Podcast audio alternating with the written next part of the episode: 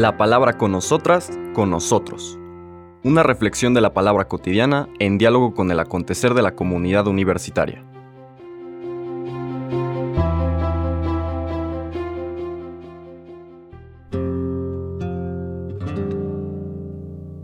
Hola, buenos días. Bienvenidas, bienvenidos a la palabra con nosotras, con nosotros. Este jueves 22 de septiembre después de la fiesta de ayer de San Mateo, volvemos a la lectura del Evangelio de Lucas, ahora en el capítulo 9, versículos del 7 al 9. Dice, En aquel tiempo el rey Herodes se enteró de todos los prodigios que Jesús hacía y no sabía a qué atenerse, porque unos decían que Juan había resucitado, otros que había regresado Elías, y otros que había vuelto a la vida uno de los antiguos profetas. Pero Herodes decía, A Juan yo lo mandé decapitar. ¿Quién será, pues, este del que oigo semejantes cosas? Y tenía curiosidad de ver a Jesús. Palabra del Señor. Este texto que vemos es la manera como Juan presenta varias cosas. Una, la muerte de Juan el Bautista en Lucas. No tenemos la escena del banquete y cómo después del baile de la hija de Herodías este, se mete en un embrollo. Herodes, y no le queda más remedio por su temor al que dirán, pues que cometer la injusticia de mandar decapitar a Juan el Bautista y entregarle la cabeza a Herodías que lo odiaba y que estaba buscando la manera de eliminarlo no le parece importante o fundamental a Lucas poner todo ese contexto, simple y sencillamente aquí nos dice, es la, única ocasión en que nos enteramos en su Evangelio que Juan fue asesinado, mandado ejecutar por Herodes. Lo otro que nos presenta el texto es la actitud de Herodes. Es importante ubicar a Herodes dentro del contexto de su práctica religiosa. Herodes y toda la cúpula, tanto civil como religiosa de Israel en esa época, pertenecía a una secta que conocemos por los textos bíblicos, hemos escuchado el nombre, la secta de los saduceos. Secta no significa, no tiene el sentido peyorativo. Cuando estamos hablando de las sectas judías, simple y sencillamente describe a una manera, de entender particularmente la Torah.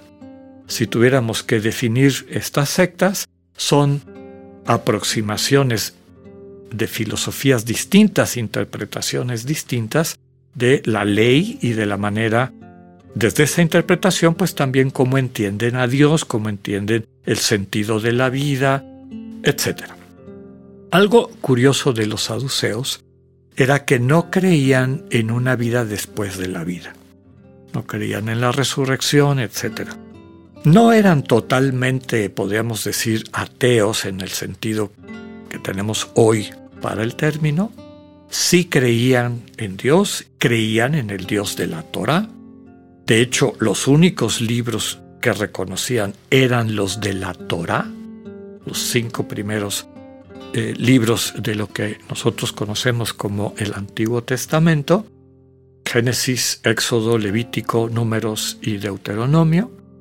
Y como eran los únicos libros que aceptaban, decían, ¿dónde dice aquí que hay una vida después de la vida? ¿Dónde dice aquí que la gente va a resucitar? No está en ninguno de los textos de Moisés, etc. Por lo tanto, nosotros no creemos en eso. Al cambiar ese referente en su cosmovisión, es decir, en su manera de entender el mundo, le daban un énfasis muy importante a este mundo. Y tristemente no para bien, ¿no? En el sentido que a veces los cristianos tomamos de decir, bueno, en este mundo, y lo que hagas en este mundo se va a reflejar en lo que sea el resto de tu vida, en tu eternidad. Aquí te estás jugando algo muy importante. Básicamente, descubrir el amor o quedarte fuera de él. No era por estas circunstancias que los saduceos no tenían ese horizonte de sentido de la vida después de la vida, simple sencillamente la negaban.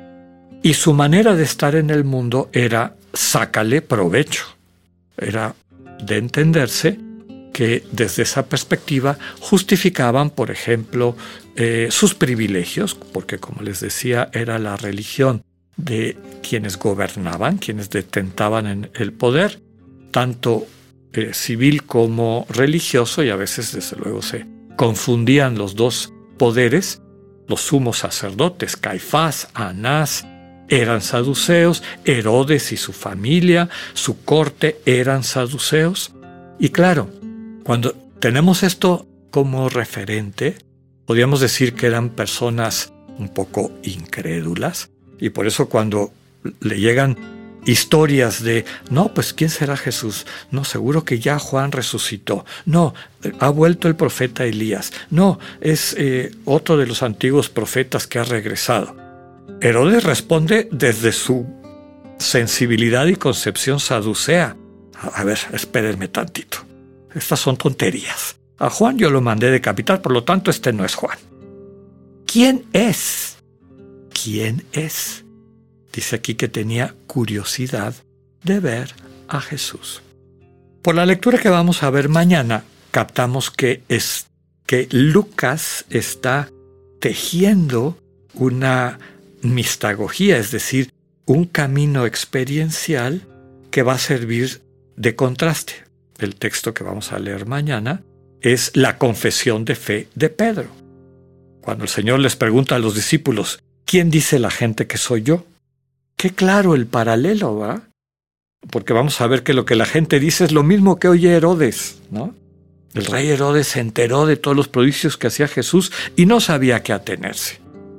Unos le decían que Juan había resucitado, otros que había regresado Elías, otros que había vuelto a la vida uno de los antiguos profetas.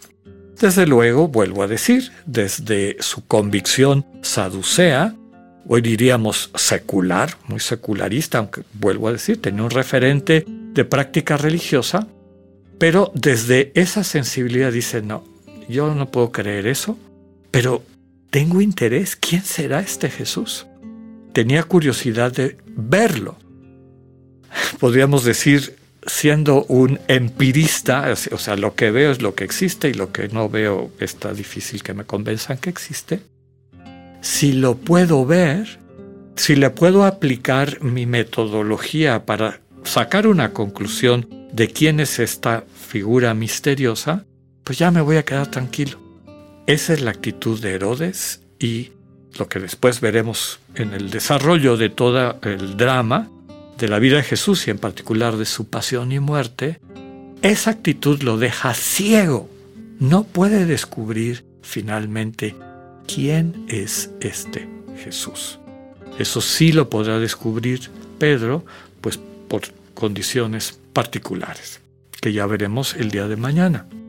Esta pequeña enseñanza, como les decía, muy cortita, eh, lo que está subrayando, ya lo comentamos de alguna forma, y, y, lo vinculamos con donde empezamos el lunes de esta semana, haciendo referencia al texto previo. ¿Qué tipo de tierra eres? ¿Eres una tierra superficial, como sería un poco la de Herodes, o más que superficial, rodeada de, espinas y de otras cosas, de distractores, en el caso de Herodes el poder, Herodes y todos los saduceos, los sumos sacerdotes y demás, poder, dinero, muchísimas distracciones de este tipo que no les hacen ser tierra profunda, tierra fértil, para que acogiendo la palabra, que es la, la semilla, puedan dar el fruto del dinamismo del amor, es decir, llenos del amor que se les ofrece, poder compartir ese amor con los demás. El pobre de Herodes se va a quedar con esa curiosidad. Y lo que es más triste, no va a encontrar a esta fuente de vida, a la comunicación de Dios que nos capacita para poder entrar en comunión con Él, descubrir la Tzoe, en griego, la vida plena, y ser también fuente de esa Tzoe, ser la luz que estamos llamados a ser, como nos recordaba la lectura del martes. Que tengan un buen día, Dios con ustedes.